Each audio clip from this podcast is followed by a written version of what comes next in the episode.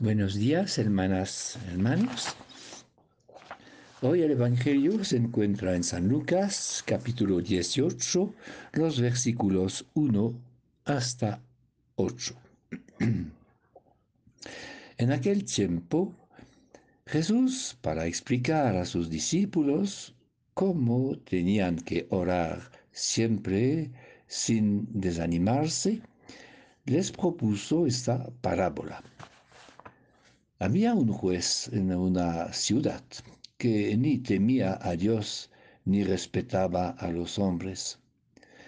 Había en la misma ciudad una viuda que no cesaba de suplicarle, hazme justicia frente a mi adversario.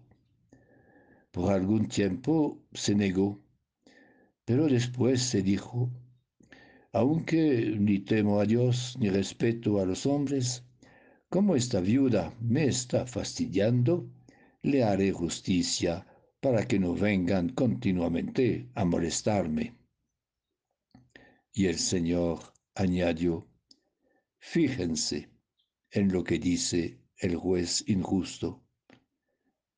Dios no hará justicia a sus elegidos que le gritan día y noche, los hará esperar.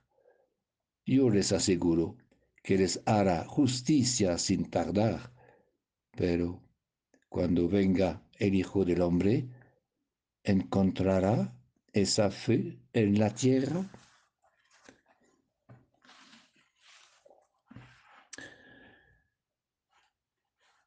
Tenemos que orar siempre, sin desanimarnos. Dios es nuestro Padre entonces no debemos tener vergüenza de pedir a Dios, no para informarle a propósito de nuestras necesidades y dificultades, pero únicamente y solamente porque somos sus hijos y sus hijas.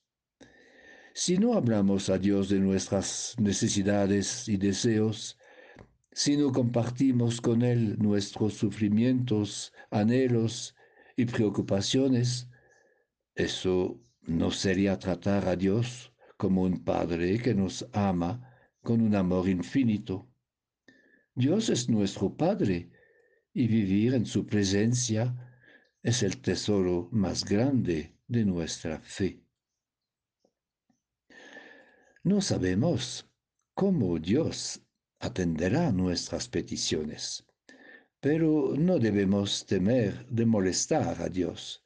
No debemos temer de estar demasiado sencillos y espontáneos en nuestra relación con nuestro Padre del Cielo. Y poco a poco el Señor, con su pedagogía, su silencio, su ausencia aparente, nos enseña el sentido de la verdadera oración no un medio para colmar las necesidades, sino la expresión de nuestro deseo de ser amado sin condición.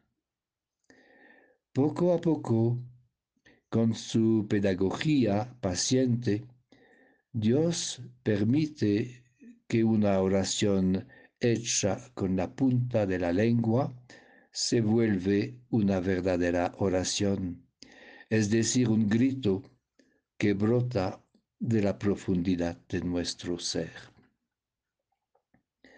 Tenemos que orar en todo tiempo, sin desfallecer, porque el verdadero peligro consiste a desanimarnos y a no vivir día tras día en una fe confiada. Lo esencial es perseverar en la fe, la cual si está viva, se expresa espontáneamente en la oración. Como decía el Papa Francisco, esta parábola de la viuda nos hace entender que la fe no es el impulso de un momento, sino una disposición valiente a invocar a Dios, también a discutir con Él, sin resignarse delante del mal y de la injusticia. La parábola se concluye con esta interrogación.